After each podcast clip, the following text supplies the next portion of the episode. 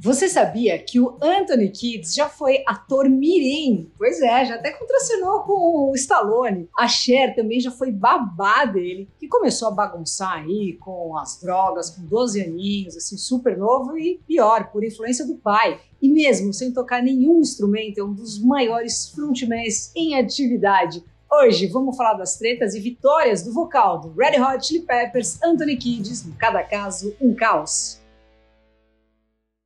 Anthony Kidd nasceu no dia 1 de novembro de 62 nos Estados Unidos. É filho da Peggy Noble e do John Kidd, que se separaram quando ele tinha três aninhos. Assim. A partir daí, todo ano ele ia para Califórnia passar um tempo com o pai que ele amava, assim, pirava nessas viagens, idolatrava o pai também, curtia a vibe irresponsável, né, e sem freio, assim, que o pai levava. Então, aos 12 anos, ele se mudou de vez para Hollywood, ficou por lá. O pai fazia uns trabalhos como ator, né, usava o pseudônimo de Black Dammit, e não demorou para que o Anthony começasse a seguir nessa pegada. Além de começar a fazer aulas de atuação, ele também adotou o nome artístico de Cole Dammit e começou a fechar uns trabalhinhos assim de figurante. Um deles, como eu disse aí na abertura, foi como o filho do lendário brucutu Sylvester Stallone no longa Fist de 78. Mas o pai, na real, tinha uma bela de uma capivara, assim, além de ex-detento e viciado em drogas, o trabalho principal era como traficante. O Anthony conta na biografia, que é bem legal, a Scar Tissue, que lembra de transportar sete malas cheias de maconha pelo país junto com o pai. Você tem noção? Além disso, foi com o pai que o Anthony usou drogas pela primeira vez, quando né, é, o exemplar pai em questão passou um baseado para o filho quatro dias depois dele se mudar para Califórnia. Na mesma época, também, né, esse pai aí emprestou a madrasta para ele perder a, virgi a, virgindade, um negócio assim impressionante. O pai era muito envolvido na cena artística e era brother ali de uma galera famosa que incluía o casal Sony e Cher. Inclusive, o Sony era um dos poucos bons exemplos ali que o Anthony tinha pela área quando era criança. Ele falava muito sobre respeito, sobre honestidade com o Anthony e tal. Uma dentro. Uma vez o pai pediu para Cher ficar de babá numa noite ali, e aí o Anthony aproveitou para ficar só com os olhinhos de jacaré do Pitch olhando ela se trocar. O Anthony cresceu vendo, né? O pai cheirando também, tomando os remédios para dormir que o pai dava para ele antes de sair para balada. Pois é, o pai saía e dava remédio pro filho dormir. Então, já fumava maconha, tomava um monte de sedativo, não demorou, né, o rebosteio chegar e ele começar também a cheirar junto com os amigos do pai. Na escola conheceu um mano que curtia umas viagens psicodélicas e começou a tomar ácido. Até que com, sabe quantos anos? 14 anos, surreal. Ele injetou heroína pela primeira vez. Daí para frente o rolê só foi ficando cada vez mais sinistro. Pela mesma época, o Anthony conheceu, como ele diz, né, seu, seu irmão de alma. Um cara baixinho lá dele, conhecido como Flea. Tem episódio sobre ele por aqui, quando eles se conheceram também, é bem interessante, vai lá ver. Eles tinham 15 anos. Apesar das bagunças mil, né, o Anthony curtia ir para a escola e era um aluno da hora, assim, gostava de quase todas as aulas, mas apavorava assim muito no inglês, né? Enquanto a maioria dos alunos escrevia qualquer coisa ali em cinco minutinhos, entregava para ficar livre, ele ficava lá um tempão, várias vezes depois do horário, escrevia com vontade, assim, ele pirava em redação. E a professora também sempre comentava que ele tinha o dom para escrita.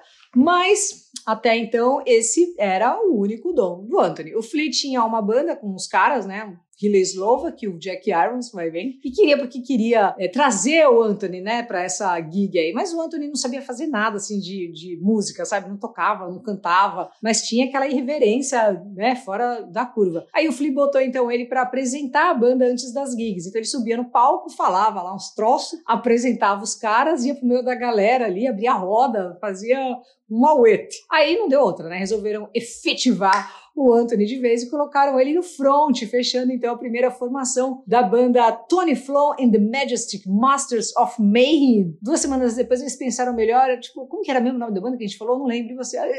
E aí falaram, vamos mudar para Red Hot Chili Peppers, esse nome que o planeta conhece. E uma das suas primeiras gigs ali numa boate de striptease em 83 aproveitaram a temática do estabelecimento e subiram no palco usando nada além de meias cobrindo as partes. Para você ver, né, que essa pira deles aí vem lá do comecinho. Aí a ideia Ah, foi do Anthony, claro. Né? Começaram a fazer um barulho na cena. Em 84 lançaram o primeiro disco e, em paralelo, o Anthony estava finalizando a faculdade né, para aprimorar ainda mais na escrita. Estava lá fechando. O problema é que as bagunças com as drogas estavam cada vez mais pesadas, ainda mais agora que ele compartilhava as loucuras com o Flea e o Slovak. Por causa disso, acabou largando a faculdade, mesmo assim faltando pouco. Bom, não demorou para que a chapação enlouquecida começasse a interferir na banda.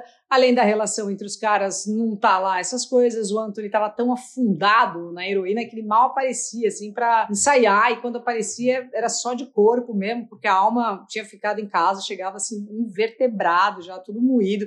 E foi nessas aí que ele foi demitido do Red Hot pelo produtor. Isso tudo no processo do disco que eles lançaram ali, de, depois, né? O The Uplift Mofo Party Plan, sensacional, de 87. Eu amo esse disco, assim, entre outras, tem a sensacional Fight Like a Brave, maravilhosa. Mas enfim, o próprio Anthony disse que ele se considerava arrogante, um cara mimado, né, por esse tempo aí, controlador, egoísta, imaturo emocionalmente, enganava, falou que ele mentia muito, que ele fazia como os viciados fazem, mente muito.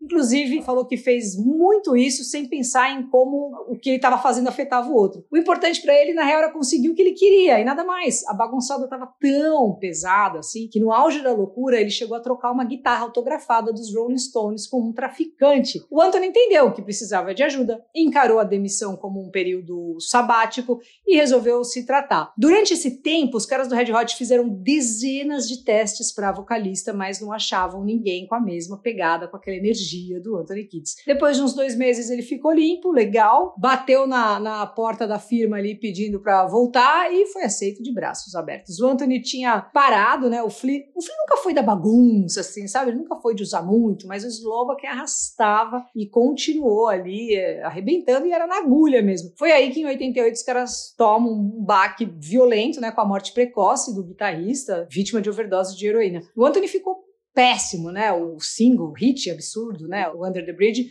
foi escrito por ele pouco depois dessa história louca. E ele conta que estava dirigindo para casa depois de um ensaio, pensando como ele estava desconectado da família, dos amigos, não tinha namorada, o Slovak tinha partido. E ele falou: "Meu, estava tudo errado". Para ele, o abuso de heroína foi o ponto mais baixo da vida assim que ele tem e uma memória que ficou marcada a ferro e fogo na mente foi a dele colando num pico sinistro ali embaixo de uma ponte para comprar drogas. Daí o título, né, desse hit absurdo. Quanto ao Red Hot, não é segredo, né? Os caras são uma das bandas mais populares do planeta, venderam zilhões, lançaram tanto hit que dá para encher aí umas 14 coletâneas para mais. Enfim, os caras são mestres, né? E no front até hoje tá aí o inigualável Anthony Kids com a sua presença de palco absurda, as composições inacreditáveis, aquele jeito traquineiro que só ele tem. E ele já namorou muito, viu? Já levou pro Habibs ali a Ione Sky, a Sinead O'Connor, que também tá por aqui, a Madonna, que também tem episódio aqui, a Heidi Klum, e diz que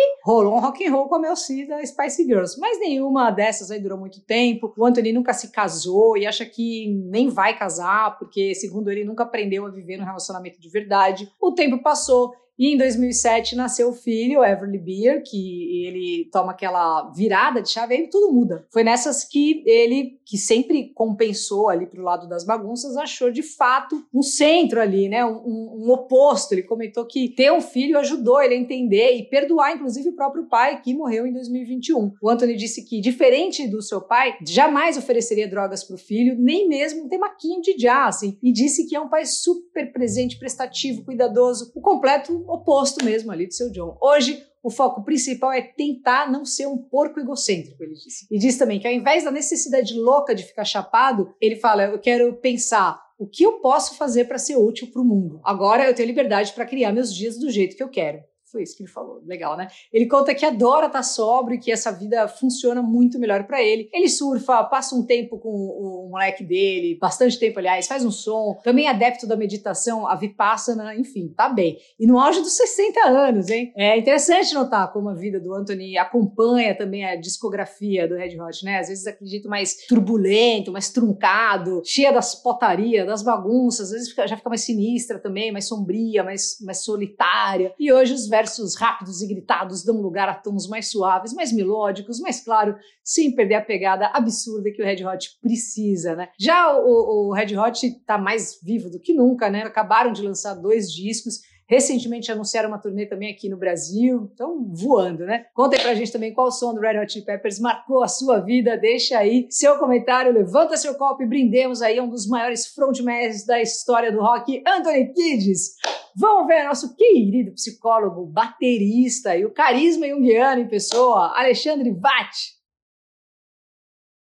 Salve Luca e toda a galera querida aqui do Cada Caso um Caos. Hoje eu vou falar um pouquinho sobre o Anthony Kids, esse maravilhoso vocalista do Red Hot, a banda que tanto amamos, né, e com tantos hits maravilhosos, mas que tem uma história, uma experiência de vida que eu quero ressaltar aqui sobre dois aspectos principalmente. Quero olhar para o complexo paterno que ficou dentro do Anthony Kids por conta desse pai e da enantiodromia, que eu já vou explicar o que é esse palavrão aí, tá? Vamos lá, olhem para a questão né, desse pai na vida do Anthony Kids. Uma psique de uma criança que deveria ser protegida e a figura do pai que vai instaurar a norma, a regra, né, a figura paterna tem essa disposição dentro da psique, tá? Claro que mãe também pode né, colocar norma e regra, mas a gente está falando de uma disposição psíquica que vai buscar a figura paterna para instaurar essa norma dentro da psique. E aí não tem, é exatamente o oposto. E aí vai fazer dentro da psique né, do Anthony Kids um belo de um estrago, porque a experiência que fica na gente, né, de pai e de mãe, nós vamos chamar de complexo paterno, materno. Já falei aqui de complexo de inferioridade na questão lá no vídeo do James, do Metallica. Então vamos olhar para o seguinte, ó essa experiência que fica na psique do Anthony é muito complicada e leva ele para o quê? Para uma oscilação, que aí é a explicação do palavrão que eu falei, enantiodromia. Isso vem lá do Heráclito, da filosofia, que ele vai falar o seguinte: quando você puxa um arco e flecha, você vai fazer uma força para um lado e automaticamente vai gerar uma força para o lado contrário. E no caso do Anthony Kids é a mesma coisa. Tem um aspecto positivo aí, tá? Porque experiências ruins que foram sendo levadas ali, né, para